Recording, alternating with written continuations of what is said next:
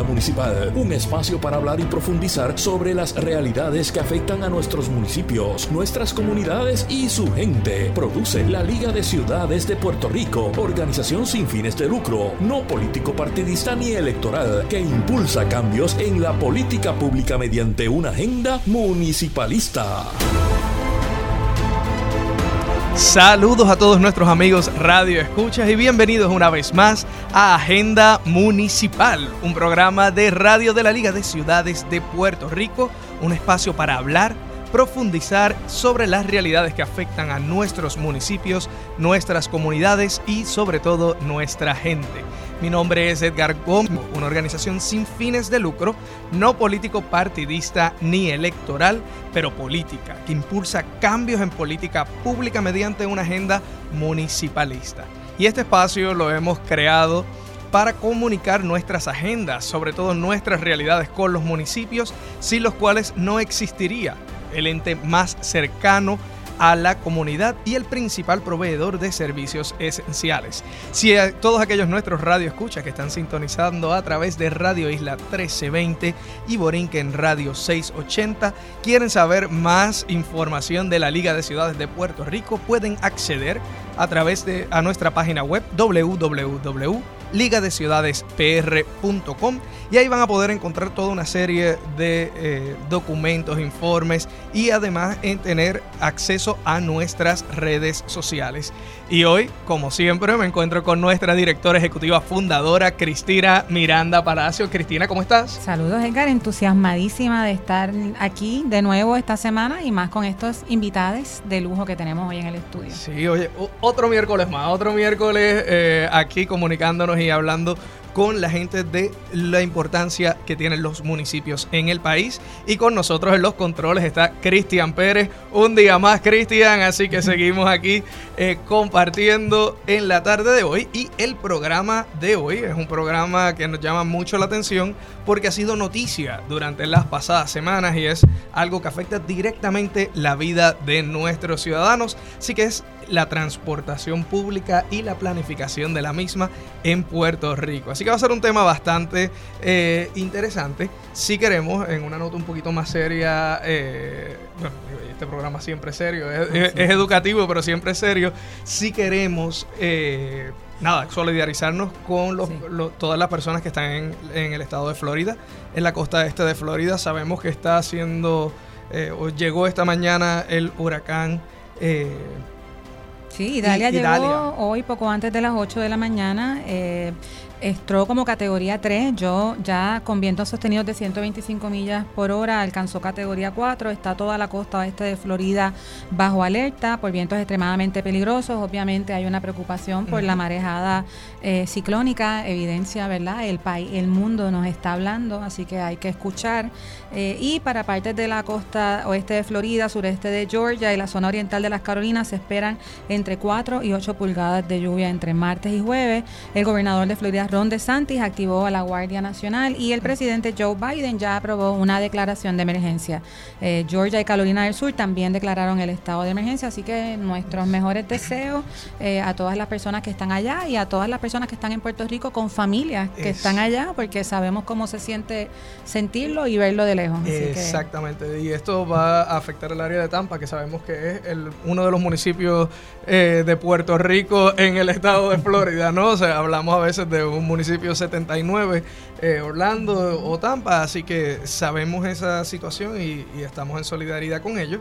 Eh, y bueno, Cristina, después de esa nota, eh, no, no quiero que pase el tiempo más para presentar a la doctora Norma Peña, directora de la Escuela Graduada de Planificación. Norma, buenas tardes. Buenas tardes a todos Radio Escucha y ustedes y gracias por la invitación para discutir este tema que como usted ya dijo nos afecta a todos pero que se puede cambiar para que todo entonces mejore todavía más. Eh, definitivamente, eh, doctora. Y, qué importante es la Universidad de Puerto Rico en estos momentos, en estas conversaciones. Por eso queríamos tener aquí a, la doctora Peña, eh, no solamente una gran profesional, sino un gran ser humano. Y la Escuela de Planificación está dando cátedra, ¿verdad? Sabemos de cómo están haciendo cosas muy importantes y es importante tener siempre a la Universidad de Puerto Rico en la mesa. Así que bienvenida. Gracias, definitivamente. Siempre estamos buscando cómo formar En nuestro caso, a los planificadores y planificadoras para país, para Latinoamérica, para el Caribe, nuestros planificadores pueden ejercer en Estados Unidos también. Así que ese puente de lo que hablábamos al principio, ¿no? que estamos aquí y allá en la escuela y universidad, lo tenemos bien presente y los preparamos para eso. También estamos todo el tiempo buscando oportunidades de cómo colaborar, tanto con entidades como la Liga de Ciudades, como el gobierno en sí, o comunidades pequeñas, grandes, diferentes escalas. Y antes de que comenzáramos el programa estaba comentándoles cómo tenemos ahora, mismo dos cursos trabajando directamente con asuntos de transportación y movilidad y un poco lo, que se relaciona con ese redesarrollo de nuestro espacio, de nuestras ciudades, eh, para mantener una calidad de vida para la mayoría, no para una minoría. Eh, ahorita estaba leyendo también yo voy a seguir hablando porque este tema es que antes de entrar estaba viendo la noticia que hay unas 700 mil personas en Puerto Rico que se identificaron como con diversidad funcional y que un porcentaje bien bajito eh, está en la fuerza laboral. Y tú dices, ¿para cómo yo puedo estar en la fuerza laboral si tengo una diversidad disfuncional, ¿verdad? X. Eh, pues ciertamente si yo no tengo cómo llegar a un lugar de empleo, si yo no tengo cómo moverme, pues yo no voy a poder. Eh, ahora mismo estoy hablando de esto porque 700 mil personas no son pocas personas. es una población y ávida, ¿verdad?, para poder trabajar también. Eh, así es que el tema de la movilidad nos toca en todos los aspectos. Y no y una cosa, además de las 700 de las 700 mil personas que dice, este doctora, está el asunto de que el enfoque en Puerto Rico de la transportación tiende a ser metrocentrista, ¿no? Así que a eso habría que añadirle otro layer, perdonando el spanglish otra, otra camada de información. Pero nos dicen que hay alguien escuchando. exacto, adicional eh, a la doctora, tenemos con nosotros al eh, consultor de varios municipios, planificador también, Luis García Pelati. Que, Luis, ¿cómo estás? Muy bien, muy bien. Saludos a los radioyentes, a, a Norma con mucho cariño, ¿verdad? Y a ti, a Cristina, por permitirme compartir cosas que están pasando con, con ustedes y con los radioescuchas. Súper. Eh, tenemos un panel de lujo aquí, un presidente, un pasado presidente de la Junta de Planificación, también una pasada integrante de la Junta de Planificación, así que va a ser una conversación interesante y vamos a necesitar apoyo de Edgar porque el programa es hasta las 3 de la tarde y si no, podríamos estar aquí un montón de tiempo más. Yo, los voy a dejar a ustedes que, hablen y los voy a ir ayudando a, ir llegando a temas puntuales y creo que uno uno de los temas que, está ahora mismo en boga y que es muy importante para los municipios eh, es los trolleys. Cómo, cómo, los municipios han ocupado el espacio de la transportación colectiva eh, en, estos momentos, debido a que el, método de transporte que muchas veces se utilizaba eran las piscicorres, ¿no? Las famosas piscicorres. ¿Cómo ahora son los municipios quienes están ocupando ese espacio y supliendo una necesidad de transporte directo a los municipios? Así que eh, quisiera, doctora, a ver si nos puede abundar un poquito cómo, cómo la planificación del transporte nos ayuda a satisfacer esa necesidad. Bueno, lo, lo, chévere de la planificación es que mira el problema en la mayoría, mientras sea posible, de sus causas y sus efectos. Y cuando tú hablas de los transportistas, de las famosas FIPIS y Corre, que por tantos años, decadísimas, eh, de un servicio muy, muy importante a todo Puerto Rico, hablando de metrocentrismo ahorita, que eso es una de las claves con este servicio y, la pena grande de que vaya desapareciendo, pero también podemos hablar de transformaciones y de eso hablamos ahorita. Pero se debe mirar en el contexto de que eh, la piscicorre es un negocio, no es un servicio público. Y eh, la transportación, eh, en, ese sentido, ha de ser o, tiene un componente que debe ser de parte de que el gobierno vele por que las personas se puedan mover. Y por lo tanto, no necesariamente va a ser un negocio que genere dinero.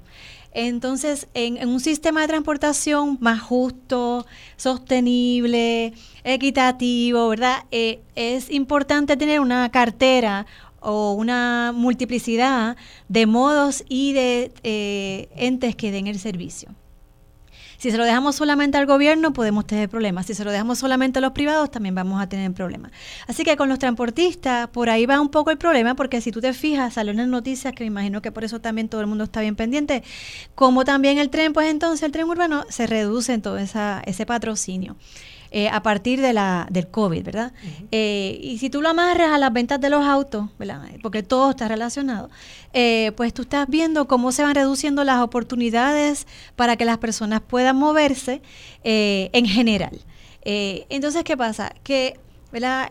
cuando uno estudia estas cosas, hay un ciclo mientras menos yo invierto en ese transporte colectivo, público, público, privado, ¿verdad? Porque una cosa es quién lo maneja y otra cosa es a quién sirve, en términos de esas definiciones, eh, pues tú puedes tener una diversidad eh, de, opciones.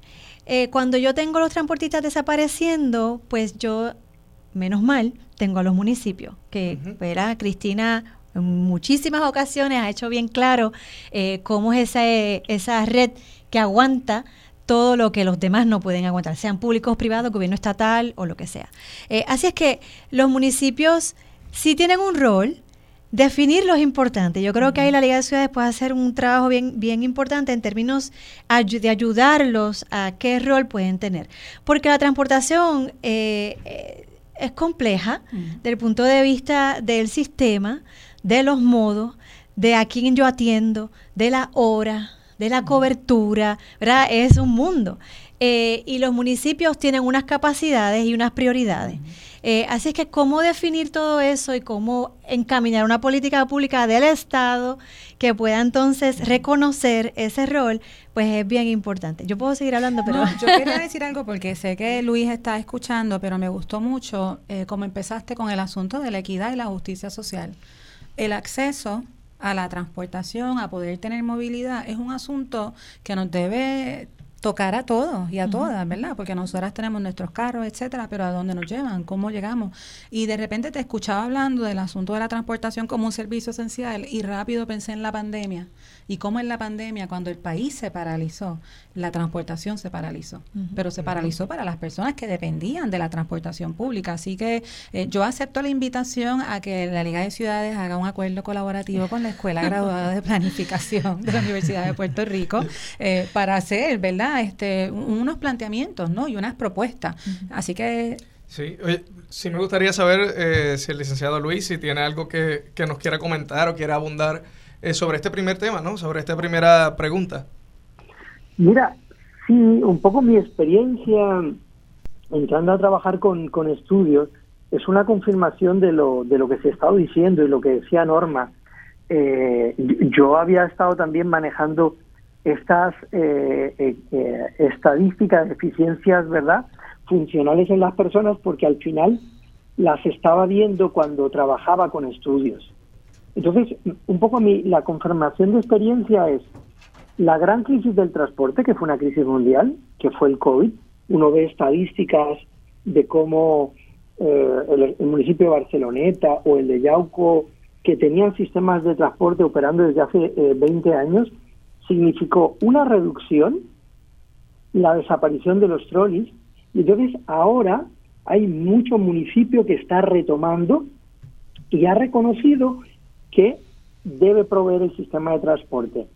Pero lo interesante, eh, dando un poco ejemplos y experiencias, es no solamente cómo trabajas tus áreas urbanas, porque de alguna manera nosotros siempre el transporte lo hemos visto muy con un enfoque metropolitano, sino que cuando uno habla con municipios como Utuado, como Yauco, eh, uno descubre que tienes alcaldes que te están diciendo yo tengo mi sistema en el área urbana de Yauco o de Utuado, pero yo necesito servir a la comunidad de Ángeles, que colinda con Lares, o la comunidad de Mameyes Tetuán, que es casi la, colindancia este.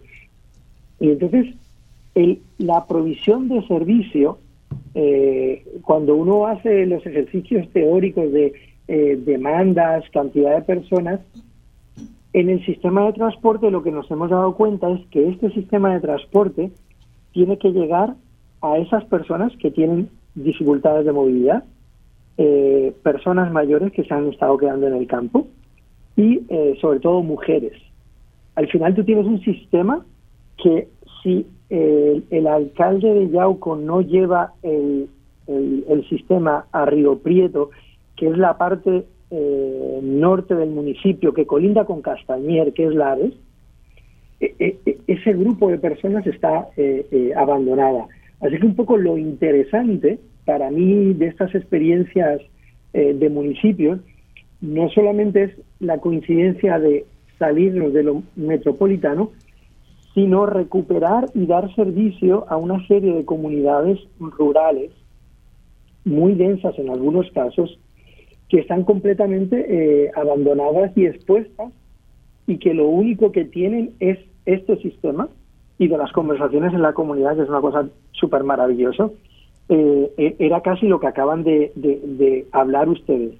Era el recuerdo de los autobuses que comunicaban con los otros municipios colindantes y este, los carros públicos que lo que quedan son los vestigios de las paradas en cemento de los años 80. Así que nada, esto es una confirmación por un lado de, de una necesidad, pero por otro lado para mí de un resurgir maravilloso y de una solución desde el mundo municipal a sus problemáticas sin, sin verdad, por supuesto, todos estos proyectos se están trabajando con el Departamento de Transportación y Obras Públicas y FTA que, que provee recursos, ¿verdad? Pero también eh, me he dado cuenta de municipios que montaron sistemas de transporte eh, netamente municipales, sin ningún tipo de respaldo de fondo federal. Sí, eso quería hacer un comentario, porque yo los escucho hablando desde el acercamiento de cómo se hace un sistema de transportación, y aquí podemos hablar, bueno, hay unas cosas que son municipales, hay otras cosas que quizás deberían de ser regionales, pero también está la transportación, quizás se podría decir, no, esto es un, un término que me estoy inventando, a lo micro, ¿no? Que es la transportación que provee el municipio a esta señora que tiene que ir a una cita médica, a esta mamá que tiene que ir ir a buscar una certificación, a las personas que necesitan diálisis de manera... Hay unos servicios de transportación que yo no sé si serían servicios de transportación diferenciados, que también si uno se pone a ver, lo tiene que integrar dentro del sistema o de la oferta de transportación que ofrece el municipio, porque es transportación para citas médicas, para tribunales, para emergencias, eso, eso es algo que empieza ahí. se está trabajando y es parte de los requisitos que se, que se están pidiendo, que es un poco un, análisis de movilidad, incluso en algunos se están haciendo análisis eh, de rutas ciclistas, pero ese sistema que, que tú estás hablando, pues se están integrando, y otra vez por decirte un ejemplo vivo, Utuado lo ha empezado, pero ahora está, es que está pidiendo eh, fondos, pero Yauco tiene un sistema donde eh, se dedica a transportar a personas con problemas eh, para ir a, citas médicas y de Yauco lo pueden llevar a los hospitales que quedan en Yauco, pero pueden llegar a San Germán, el de la Concepción, o terminar llevando personas a Mayagüez.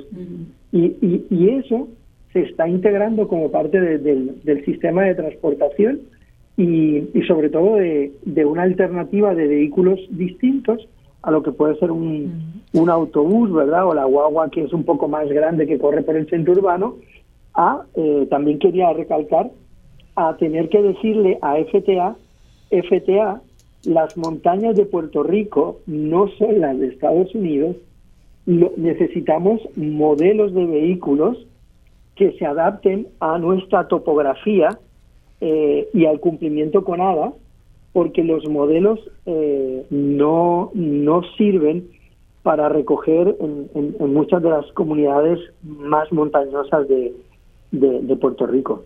Yo se lo quería pasar a, la doctora Peña este, y quería decir, retomar un planteamiento que estableciste, Luis, del asunto de quién paga por esto, ¿no? Porque muchas veces hay unas críticas continuas a los municipios por no poder ejecutar unas tareas pero no hay una conversación sobre si eso es una tarea que es responsabilidad del gobierno municipal o es una tarea que está delegada, ¿verdad?, por el diseño al gobierno central, que es quien tiene los fondos eh, disponibles. Eh, así que eh, eh, este Edgar va a dar un dato ya mismito, pero yo quería pasárselo a Norma para que Norma un poco reaccionara a lo que estaba diciendo Luis y cómo podemos entonces unir esta conversación en el reconocimiento. Bueno, no hemos hablado de cuál es el estado actual del sistema de transportación en el país y yo creo que quizás hay que ir un poquito atrás eh, y que nos digan aquí los expertos y las expertas que están con nosotras en el estudio cuál, cómo se ve. ¿Existe ese sistema de transportación o existen componentes o esfuerzos que quizás de manera organizada se podrían convertir en un sistema como menciona Luis que están haciendo ahora, que están hilvanando? Así que primero, Norma. Gracias. Pues mira, eh, ciertamente el municipio como entidad tiene un rol si tú ves un sistema, tú tienes jerarquías. Dependiendo de el largo de los viajes, de esos destinos, ¿verdad? Luis estaba hablando de unos destinos intramunicipales, un poco otros regionales. Así que cuando vamos mirando la mezcla de los destinos y los orígenes, es que vamos eh, expandiendo los roles y las responsabilidades de las entidades municipales, regionales si existieran, que tal vez deberían, y las del Estado. Así que si bien el municipio puede ofrecer un servicio para que sea sostenible, tiene que vincularse con mínimo una región. Porque también yo no puedo parar en el límite del municipio cuando, porque el servicio es de un municipio y no es del otro, porque al cruzar la calle me queda el, hospital. Así que hay, hay unas dinámicas propias de lo que es ese movimiento y ese flujo que requiere eh, de ser creativo para poder eh, mover esos límites o eh, hacerlos más, más fluidos, ¿verdad? Eh, en términos de lo que es la transportación. Y para eso hay que ser creativo sin duda. Ahora bien, estamos, mencionábamos ayer en la clase que estábamos hablando con la Secretaría de Transportación y Obras Públicas, que estamos en un momento bien puntual, histórico, de mucho dinero, que puede, si lo hacemos bien, eh, transferirse a transformación.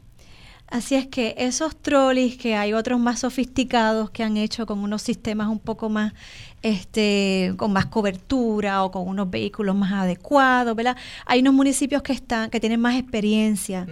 en términos de cómo planificar, porque a veces se hacen proyectos y a veces se hacen planes. Cuando yo tengo un plan, puedo incluir eh, una, diversidad de, puedo atender una diversidad de problemas tal vez más amplio, más allá de ir a la farmacia o de ir a la cita médica, sino que también a la familia, que también si hay hijos, que si hay este, niños, eh, ¿cómo se llama? Eh, nietos, ¿verdad? otros viajes importantes también de los. O sea, es que si yo tengo un proyecto trolley, está bien, pero si tengo un plan, puedo entonces comenzar a moverme en otras direcciones, hacer esos, esas alianzas con, otros municipios y, dicho sea de paso, alar al Estado a que entonces eh, atienda las necesidades que un municipio no puede. Ahora mismo el departamento está haciendo el nuevo plan de transportación a largo plazo 2050. Los municipios tienen que tener una voz bien contundente respecto a cómo se distribuyen esos proyectos a lo largo y ancho de toda la isla. Porque sí, si la mayoría de la población vive en la zona metro, pues la mayoría de los dineros se van a ir ahí porque es por fórmula. Pero eso no significa... Pero eso es un, eso, eso es un dato interesante, porque en Puerto Rico el Estado gasta sobre el 70% del presupuesto en cinco municipios en donde vive menos del 30% de la población. Entonces, ¿es vivir o es trabajar? Y una pregunta que tengo. sí, claro. Eh, yo hablaba de los que te asignan los federales ah, allá con su, con su fórmula.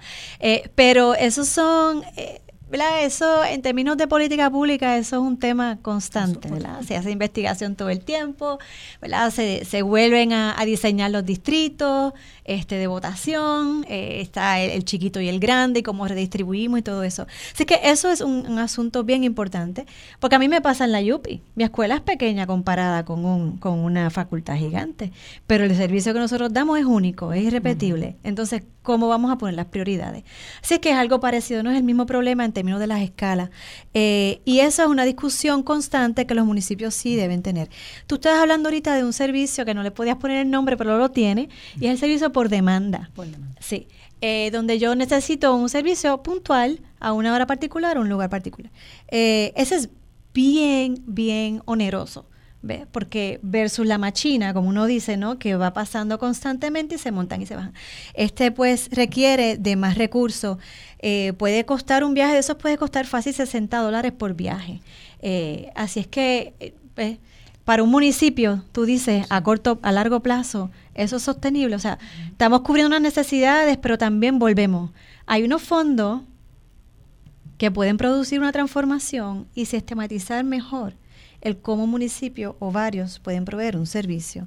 Así es que, eh, sí. Sí, yo tengo una pregunta con lo de los 60 dólares. Me pregunto, ¿ese análisis incluye el tiempo del personal, el tiempo de coordinación, incluye todo, los seguros, porque algo que, que nosotras en la liga estamos repitiendo constantemente es que los municipios han sido en adición Perdón, puede ser más, puede ser, puede ser más. pero que los municipios, al igual que la Universidad de Puerto Rico, han sido los que han sufrido el impacto más nefasto de la medidas unilaterales eh, de, austeridad de la Junta de Control Fiscal, ¿verdad? Entonces, los servicios esenciales se siguen proveyendo, los municipios los siguen dando, pero dentro de un estado de precariedad cada vez más absoluta. O sea, este año, por ejemplo, se elimina el asunto del con la eliminación y la reducción escalonada del fondo de equiparación, hay 43 municipios que van a ser fiscalmente inviables. ¿Cómo se va a ver eso? No se sabe, porque no ha pasado así a nivel grande y no es una inviabilidad de que se prende y se apaga la luz y es inviable. Es una cuestión, ¿verdad?, que va a ir pasando, paulatina, que, que no necesariamente se va a sentir de manera inmediata. Y creo que siempre es importante, nosotros por lo menos nos gusta en, en, el programa siempre recordarle a la gente la situación actual en la que se encuentran los municipios, que no quiere decir que no existen unas oportunidades únicas de financiamiento. Y en esas es en las que nos tenemos que enfocar. Luis. Sí, mira, yo quería recalcar dos cosas que, que acaban de decir en, varios de los proyectos que he tenido suerte de participar, eh, algunos bordes metropolitanos como Canóvanas o Loíza o, varios del interior, eh, no, no hay manera de coordinar con AMA ni con ATI. Las conversaciones, las que yo he tenido, y hay varios alcaldes, si no todos, todos me dicen, cómo yo llevo a alguien de Utoado a Lares, cómo la alcaldesa de Barceloneta me dice cómo yo llego a Manatí, el de Manatí me dice cómo yo llego a Barceloneta. El ejemplo de, Norma de, del hospital, eh, eso es eh, San Germán, cuando acaba la ruta en Minilla, eh, literalmente si yo me quedo en el límite municipal, a 100 metros está el hospital. Entonces nosotros estamos integrando y estamos haciendo que los municipios salgan a proveer eh, servicios en sus otros municipios. Eso es Loisa Canóvanas, que se integra. Entonces, quería recalcar que los municipios sí están pensando un poco en regiones, eh, pero hay mucho descubrimiento y acabamos de descubrir que son los fondos 50-13 o 50-11, eh, que el gobierno te dice es, te permito comprar para lo que se llama transportación intermunicipal pero eso al principio de, de, cuando empezaba a trabajar este tipo de proyectos hace tres años, no estaba tan claro que este fondo estaba disponible. Así que yo, yo tengo municipios que quieren empezar a hacer esta integración.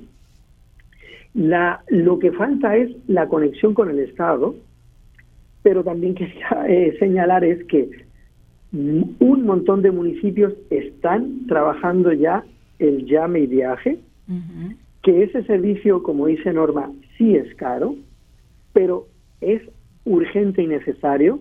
Yo he estado en reuniones comunitarias donde la gente me dice, yo lo necesito porque el de mi compañía de plan médico me lo regulan. Em, he, estado en municipios donde se le dice a la gente, señora, porque casi siempre quiero recalcar el, tema de, lo, de la mujer casi siempre, es le dicen, no, usted no va a perder ni la próxima cita, usted no la pierde por no tener que alguien lo lleve a un lugar. Y, esto era algo que yo quería recalcar de que el trabajo interesantemente se está haciendo desde los municipios y entonces un poco echo de menos lo de norma porque yo creo que es necesario esa coordinación, pero pero en el Estado, y perdona aquí esta crítica, no, no, no veo el interlocutor no se sabe con quién hablar.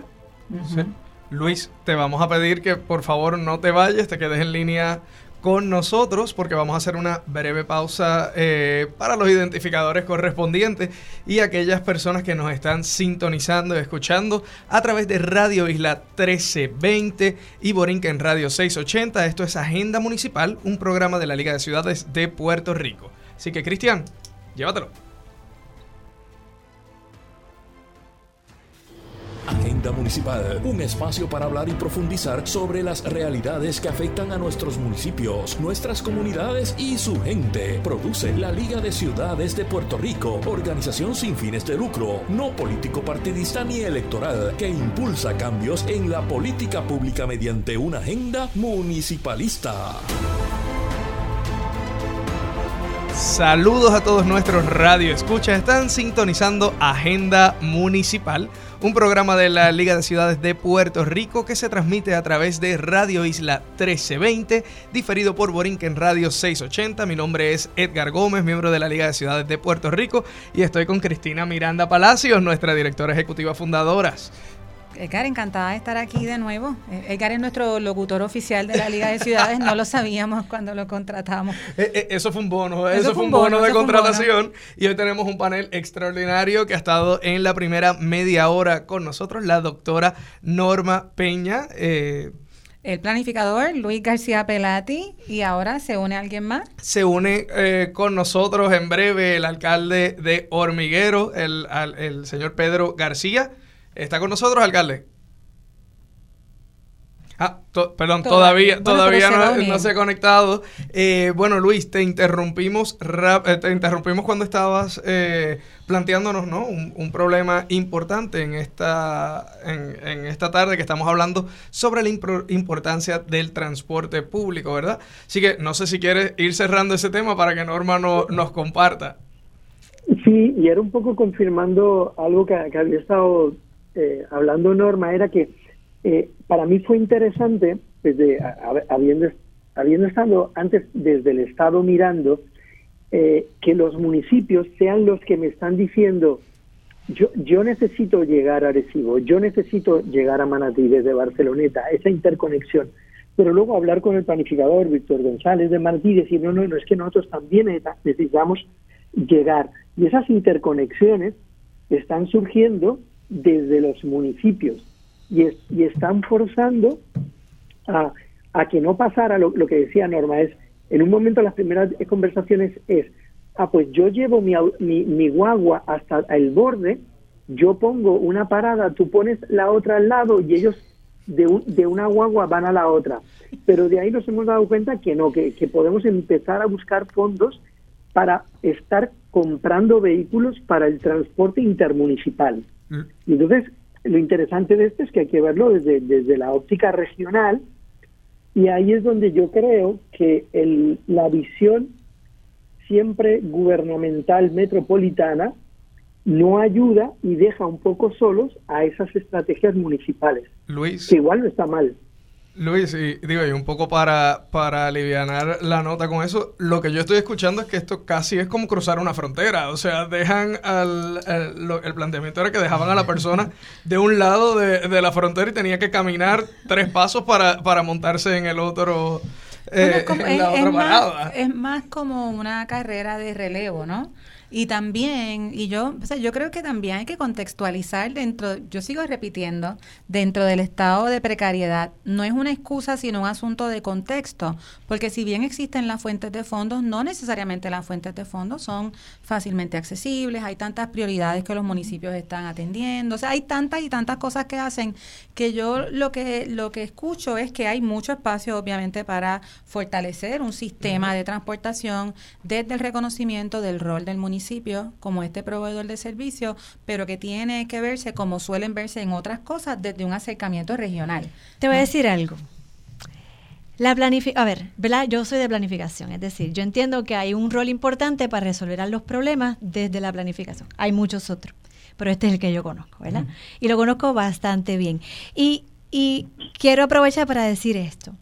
Fíjate que a partir de la reconstrucción, muchas entidades públicas y privadas se han dado cuenta que si yo no tengo un plan, no puedo solicitar el dinero porque el plan lo, lo valida, lo justifica, lo organiza, lo prioriza. Por lo tanto, ofrece transparencia para poder recibir un dinero. Entonces, ¿qué pasa? Que yo tengo un municipio, yo, ¿verdad? Lo que estoy tratando de decir es que hay una planificación estatal, ¿verdad? No hay una planificación de transporte municipal, no en todas partes, quiero decir. Entonces, ¿qué pasa? Y si la hay, puede que esté un poco desligada del vecino o del Estado. Bien. Eso tiene una eso, eso tiene una causa bien importante y lejana. Y es que el Estado está eh, inmiscuido en lo que es la planificación para las vías, no para el transporte colectivo. Así es que lo hemos hablado implícito, pero explícitamente, realmente, ese proceso de planificación que está establecido hace más de 60 años en Puerto Rico está orientado a las vías eh, municipales estatales. A las calles, a las carreteras, a los expresos, a, los puentes, donde nos movemos. Exactamente. Entonces, ¿qué pasa? No hay un plan como tal de transporte colectivo. Así es que ya vamos perdiendo. Entonces, con lo que estamos hablando aquí, lo que esa parte de la transformación también dentro, dentro de esos procesos de planificación puede ser, vamos a decir, de abajo para arriba, es decir, del municipio hacia el Estado, decirle, yo necesito esto, Vamos a planificarlo juntos. Yo tengo mis roles, yo busco mi dinero, tú buscas los tuyos y nos acompañamos en esto. Así es que eh, creo que estamos en un momento coyuntural donde hay una conciencia mejor después del huracán también y del COVID, etcétera. Quiero pensar, ¿verdad?, que hay una conciencia mejor sobre el rol, la importancia y el, y el mollero que tiene el, el municipio para hacer realidad el atender la necesidad. Eh, porque yo puedo hacer un plan, ¿verdad? Y corro mis modelos a nivel de, la isla completa, pero siempre se me va a escapar esa necesidad de esos bolsillos, esos destinos que no salen en el modelo, porque no está hecho para esa escala. O sea, es que hay una complejidad de cómo analizamos el problema de esa transportación de abajo hacia arriba que no ocurre y que hablábamos ahorita fuera del aire, eh, sí hay un dinero para planificación eh, que hay que entonces buscarlo. Y doctora y, Luis que está con nosotros, tenemos ahora sí eh, en línea a uno de los alcaldes que según reseña el periódico Primera Hora en su noticia de la semana pasada, eh, es uno de los municipios que tiene servicio desde los barrios para transportar a los ciudadanos hacia las áreas urbanas y otras localidades dentro de la jurisdicción. Así que eh, es uno de esos municipios que no solamente está utilizando el transporte de trolley para eh, el casco urbano, este es el alcalde de Lero, el honorable Pedro García. Buenas tardes, alcalde. Buenas tardes, Edgar. Buenas tardes a ti, a García Pelate, a Cristina. Y sé que tienes una invitada de la Escuela de Planificación. Un abrazo a todos ustedes de Hormiguero. Gracias, alcalde. Gracias por siempre estar aquí. Alcalde. he estado, he estado escuchándolo atentamente. Vengo, en realidad vengo bajando, ¿verdad? Como decimos nosotros, de San Juan para el campo, para acá para Hormiguero. y les voy, les estaba escuchando, así que me estacioné un momento para poderles atender. Eh, interesante, ¿verdad? Pero en la vida real de la gente, en los pueblos, ciertamente necesitan cómo moverse. No hay Uber. En la zona nuestra no hay mucho Uber que, que llamar y, que estén allí en un minuto. Eh, las personas de nuestro pueblo, particularmente Hormiguero, que es un pueblo eh, que tiene un 32% de su población eh, con más de 70 años, pues es un por ciento altísimo. Estamos hablando de 5.000 o 6.000 personas que necesitan movilidad Así que el municipio ha montado ¿verdad? ese plan de eh, movilización y de transportación desde las 7 de la mañana hasta las 3 de la tarde. Eh, tenemos transportación a través de, de una ruta larga, a través de todos los barrios, que llega obviamente al área urbana y una ruta cada hora se dan esas esas dos eh, modalidades eh, se encuentran en el área urbana y de allí pues entonces hay una ruta urbana que termina en el Mayagüez Mall Hormiguero Puerto Rico donde llevamos a la gente a, también a, hacer sus compras a, buscar servicios eh, también llevamos a la gente a citas médicas por llamada. Eh, es un sistema que tenemos a través de la oficina de programas federales. Que la gente llama hace su cita lo llevamos a citas médicas lo llevamos a hacer compras eh, los lo llevamos, los esperamos, los buscamos, los llevamos a su casa o los llevamos a la parada del trolley más cercana para que entonces pueda completar su, su viaje. Es decir, que tenemos, tenemos esa circunvalación urbana y de comunidades y de barrios que tienen unas paradas técnicas, ¿verdad? Alcalde, yo tengo una, una pregunta. Mientras usted nos escuchaba, ¿qué, qué, qué usted pensaba? ¿Verdad? Porque cuando sea este tema es muy interesante cómo se prioriza ¿no? la transportación de nuevo como un asunto de equidad, de justicia social.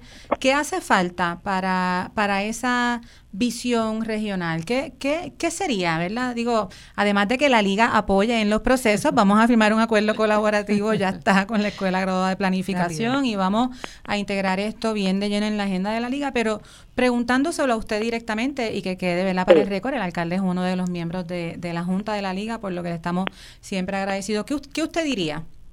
Bueno, sabes que aquí no tenemos una ama, ¿verdad? Quisiéramos algo similar a eso, pero que funcione y en los municipios de San Germán, Cabo Rojo, Hormigueros y Lajas tenemos eh, ya un acuerdo, ¿verdad? Y nos estamos reuniendo, digamos, para hacer una oficina de permiso entre los cuatro municipios, pero también nos estuvimos reuniendo en el pasado para eh, crear una, una, un servicio de transportación entre los cuatro municipios. Eh, por ejemplo, Hormigueros está cerca de mucho comercio en el corredor Hormiguero Mayagüez, yo le llamo a esa zona metropolitana Hormiguero Mayagüez, pero Cabo Rojo y Lajas es una zona turística fuerte y la gente quiere ir a esos espacios turísticos eh, de playa, ¿verdad?, que tenemos en nuestra zona y no tienen cómo ellos ir si no es en su vehículo. Y pudiéramos tener, ¿verdad?, una ruta eh, de transportación masiva que pueda circunvalar todos los municipios de esta zona, incluyendo Mayagüez, de manera que, que la gente se pueda mover en tiempo, eh, durante el día, en las horas picos del día, una movilidad fácil, eh, porque como les digo, no hay un sistema de transportación fuerte privado, como, como es el caso eh, ¿verdad? De, de los carros que hoy llamamos y, y al segundo están con nosotros para llevarnos. Hay que integrarnos, ¿verdad? En un plan de movilización, como lo tiene la zona metropolitana, que a nosotros zona metropolitana, Mayagüez, Hormiguero, San Germán, Cabo Rojo, esto es una zona de mucha población. Cuando, cuando juntamos la población de todos estos pueblos, hay 200 mil personas aquí. Excelente. yo, yo quería abundar lo, sobre lo que ha dicho el alcalde. ¿Puedo comentar algo? Claro que sí, adelante Luis. Mm, a, a, mí lo que el, el, alcalde García, que tiene tremendo apellido como el mío, este, estaba diciendo era yo, yo lo miraba y, y yo creo que ellos lo van a lograr. Y yo ahora estoy empezando a trabajar con San Germán y yo decía, bueno, es que yo tengo por la dos una ruta que debería llegar a Mayagüez, pero mi ruta no debería decir es que yo salgo de San Germán y llego a Mayagüez. Es que esa guagua debe parar en hormigueros y de hormigueros seguir para Mayagüez y debe estar saliendo una ruta entonces para Cabo Rojo y luego se vaya a Laja yo creo que eso se va a ganar, eso se va a pelear. La parte discriminatoria es que estos cuatro alcaldes o cinco los van a trabajar ellos, van a pelear los fondos directamente, pero en el área metropolitana el gobierno estatal decidió que sí aporta fondos a Loíza, a Carolina, a San Juan y a Trujillo Alto y financia eso. Pero, ¿verdad? Ah, la parte de un poco de defensa municipal es, el Estado debería decir, es tan importante esa interconexión en, aquí que yo voy a buscar mecanismos de ayudar a la, al financiamiento de este proyecto. ¿Por qué digo esto? Porque yo creo que es importantísimo que el tren urbano siga creciendo en el área metropolitana, pero si nosotros y el gobierno no tiene un gesto, el Estado no tiene un gesto con Mayagüez, eh, Hormiguero, San Germán, Cabo Rojo, se da una sensación de discrimen. Y eso es algo que, que, debería eh, trabajarse. Y esto lo digo diciendo que yo sé que el alcalde no va a parar y lo van a lograr. Pero, pero también es el valor que que lo que hagan los alcaldes se lo están echando a pulmón y no va a haber un financiamiento, un solo centavo. Va a haber financiamiento federal, porque se puede obtener, pero el Estado no da nada. Pero el Estado sí entiende que hay que financiar el transporte metropolitano. En el área metropolitana de San Juan. Yo creo que ese clic es el que hay que empezar a, romper. Le, puedo dar otro ángulo eh, de importancia en este sistema de transportación. Cuando la gente quiere ir al centro médico de Mayagüez y no tiene transportación, llama al municipio para que el municipio los pueda llevar. Si quiere ir a la Concepción, al hospital de la Concepción de San Germán, que estamos a 10, 15 minutos de ambos hospitales eh, importantes de esta zona, o al metropolitano en San Germán o a cualquier otro hospital de la zona, llaman al municipio para que el municipio los pueda llevar.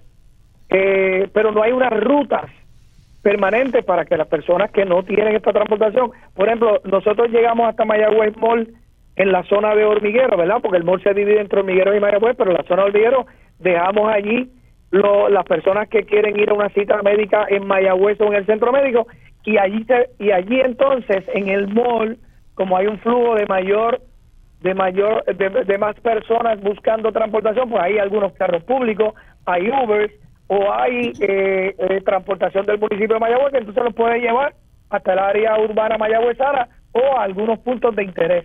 Pero eso eso debería hacerse coordinadamente que cuando el trolley hormiguero llega a cierta hora al mola, entonces allí lo, eh, lo toma eh, la gente de Mayagüez y lo lleva a una cita médica en cualquiera de las áreas del, del área metropolitana mayagüezana y así sucesivamente. Ah. Pero eso no se coordina, eso lo hace el municipio porque la gente, ¿verdad? Son la gente que, que busca los municipios para que demos ese servicio. Y alcalde, yo creo que eso conecta con lo que la doctora Norma nos hablaba ahorita de, hacer un plan. Eh. Sí, fíjate, y aprovechando que Luis está acá, cuando él andaba de presidente de la Junta, estábamos haciendo el famoso plan de, de uso de terreno, él enfatizaba algo bien interesante, que es lo que estamos hablando ahora mismo, que, su, que va por encima del municipio, ¿verdad? Y que por lo tanto sí va a requerir un poco más de colaboración y de análisis. Y es esa área funcional, ¿verdad? Donde la gente se mueve para unos servicios que son de una escala más amplia que el barrio, ¿no? Porque el municipio conoce perfectamente el barrio y le da el servicio, es perfecto. Ahí la cosa se empieza a complicar cuando entran las vías estatales y las municipales con los destinos y orígenes que cruzan los municipios. Y ahí es que viene esa importancia de, de hacer el plan, como yo le digo, ¿verdad? El plan. Eh, fíjense, ustedes recordarán que Caguas hizo algo parecido. Eh, hace ya bastantes años, digo yo, cuando el, el, alcalde era William Milanda Marín, que entonces integra el desarrollo económico de la zona, de los municipios, y hace un plan para... A, diferentes... Inteco, ¿verdad? Correcto. Exacto, con Inteco.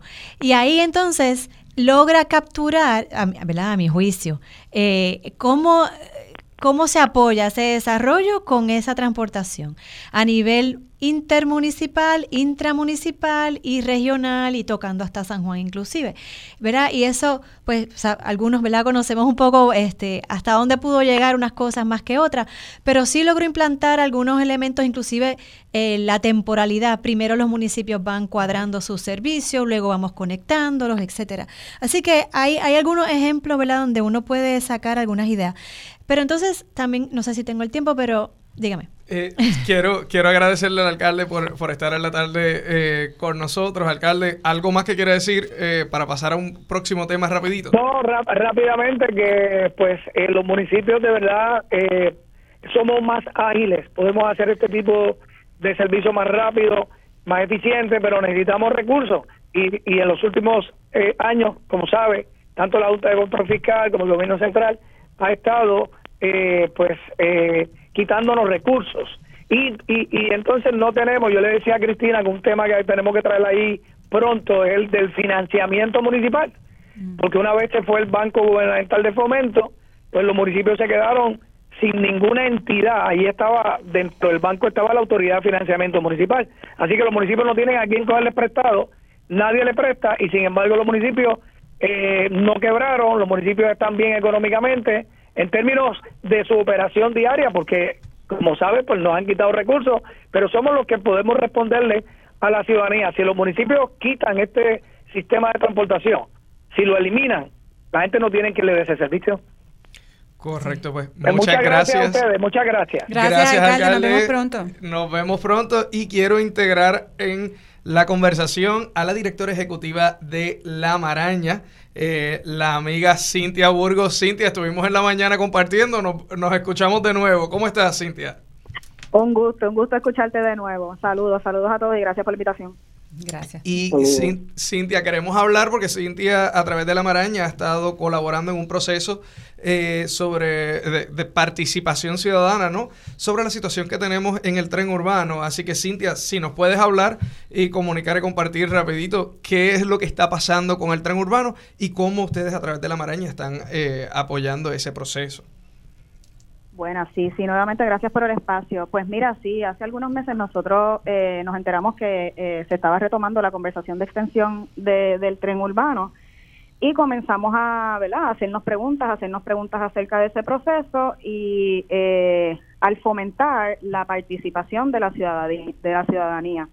Al ver el proceso, el proyecto como estaba presentado, ya el proyecto tenía un destino final entonces, este, ahí un poco es que empieza nuestro nuestro cuestionamiento y nuestro pues levantar esas voces de la ciudadanía como que mire a, ustedes que utilizan el transporte público les sirve que el centro eh, que el tren urbano vaya al centro de convenciones cómo podemos verdad como que generar más fuerza para que se integre dentro de ese proceso de previo a decidir vamos a llevarlo al centro de convenciones pues mira vamos a ocultar otras alternativas vamos a ver qué es lo que dice la gente vamos a ver qué es lo que dice la ciencia Así que básicamente nuestros esfuerzos en estos pasados meses ha ido en esa dirección, a organizar y levantar la información de la ciudadanía que utiliza, de las personas que utilizan el transporte público, ¿verdad? No solo el tren urbano, este y también a buscar información científica y exhortar a que se utilice la información científica para tomar las decisiones. Cuando hablamos de información científica, específicamente uno de los puntos sumamente importantes para nosotros es el tema de las emisiones de carbono. Este, y, ¿verdad? Reconociendo que los puntos donde están concentrados las congestiones vehiculares son puntos de foco de emisiones de carbono, pues cómo esa información se puede tomar en consideración para dirigir los esfuerzos de extensión, ¿verdad? Cómo eso se articula dentro de esos esfuerzos estamos en un momento donde el cambio climático es innegable y reconocemos, ¿verdad? También salió en el baseline report eh, de que, recursos naturales que liberó en estos días, como el transporte individual es el segundo emisor de, gases de efecto de invernadero, pues entonces como las decisiones de transporte van articuladas a, apoyar esos esfuerzos de disminución de las emisiones de gases. Así que básicamente nuestros esfuerzos han ido enfocados en esas dos direcciones. Excelente, Cintia. Eh, y te pregunto, si algún ciudadano está interesado en, en, ser parte de estas discusiones que ustedes están facilitando, ¿cómo se puede comunicar? ¿Están ustedes citando algún evento? Ahora mismo nosotros todas nuestras campañas educativas pues las estamos promoviendo a través de las redes sociales y estamos exhortando a la ciudadanía también a que llene su información. La, la, la extensión tiene una página y es tu extensión. Estamos exhortando a todas las personas que puedan participar, pongan su información ahí. Ellos hacen unas preguntas y a través de esas preguntas, pues su correo electrónico va a una base datos que te mantienen informado de cuándo son esas próximas reuniones.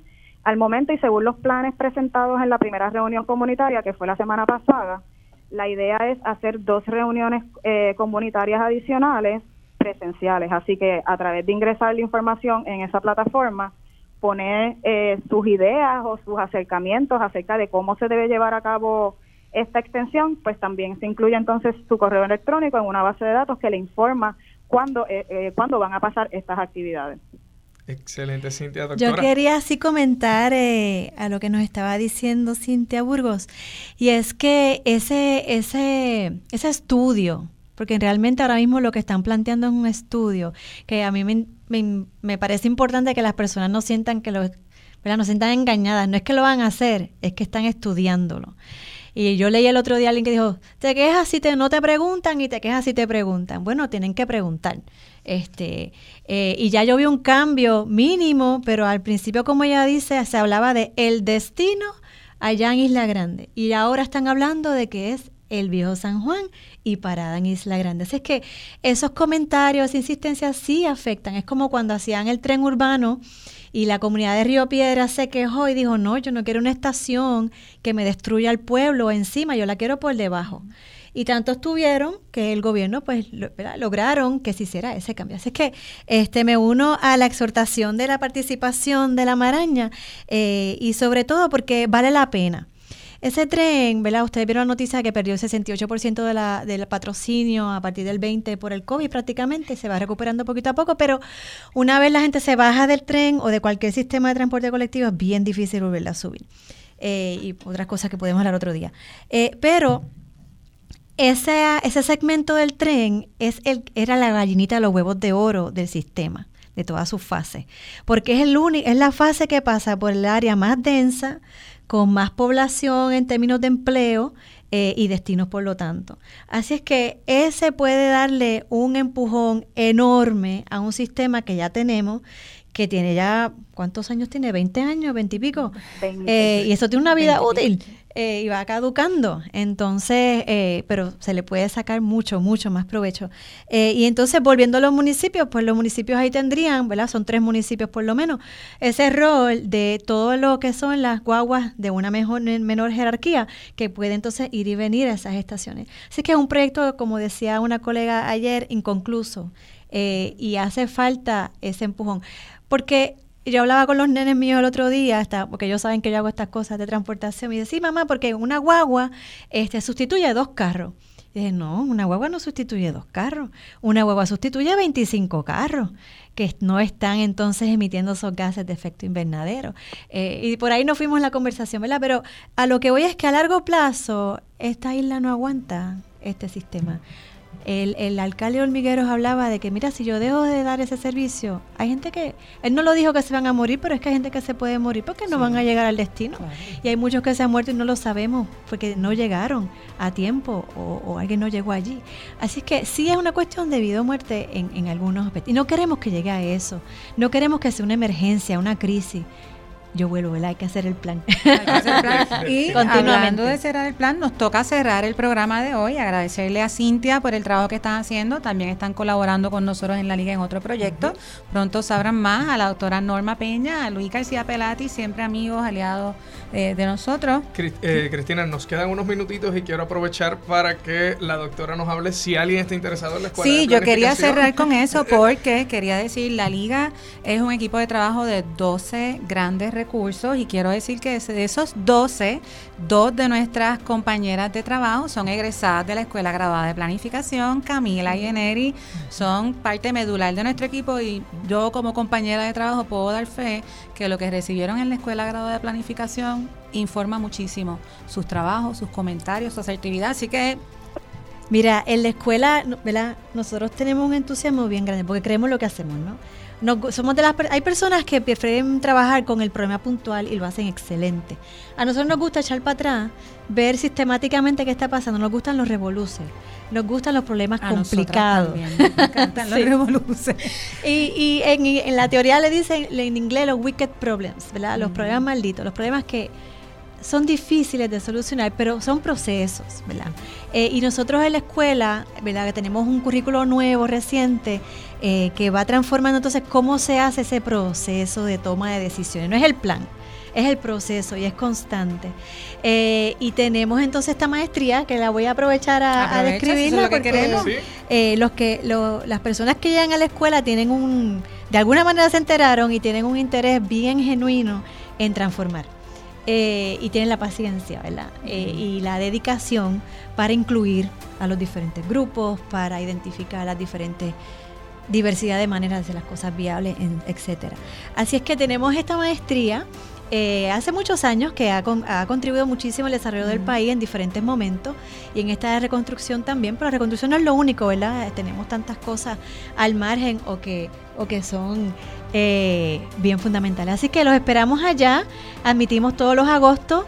Eh, y nada, nos llaman, nos buscan en la página de la escuela y en Facebook. Escuela Graduada de Planificación de la Universidad de Puerto Rico, recinto de Río Piedra. Correcto, bueno, y con esto sí ya vamos terminando el programa. Gracias a todos nuestros invitados de este panel de lujo, la doctora Norma Pérez, muchísimas gracias por estar aquí, el licenciado eh, Luis García Pelati, que estuvo con nosotros también, la directora ejecutiva de La Maraña eh, la amiga Cintia Burgos, el miembro de nuestra Junta de la Liga de Ciudades de Puerto Rico, el honorable alcalde Pedro García.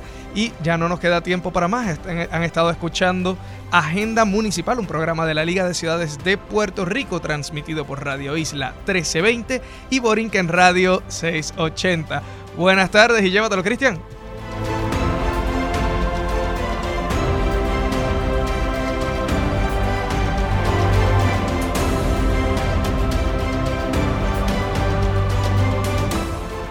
Nos vemos la próxima semana en Agenda Municipal, un espacio para hablar y profundizar sobre las realidades que afectan a nuestros municipios, producido por la Liga de Ciudades de Puerto Rico, organización sin fines de lucro, no política partidista ni electoral, promoviendo política pública que impulsa una verdadera agenda municipalista.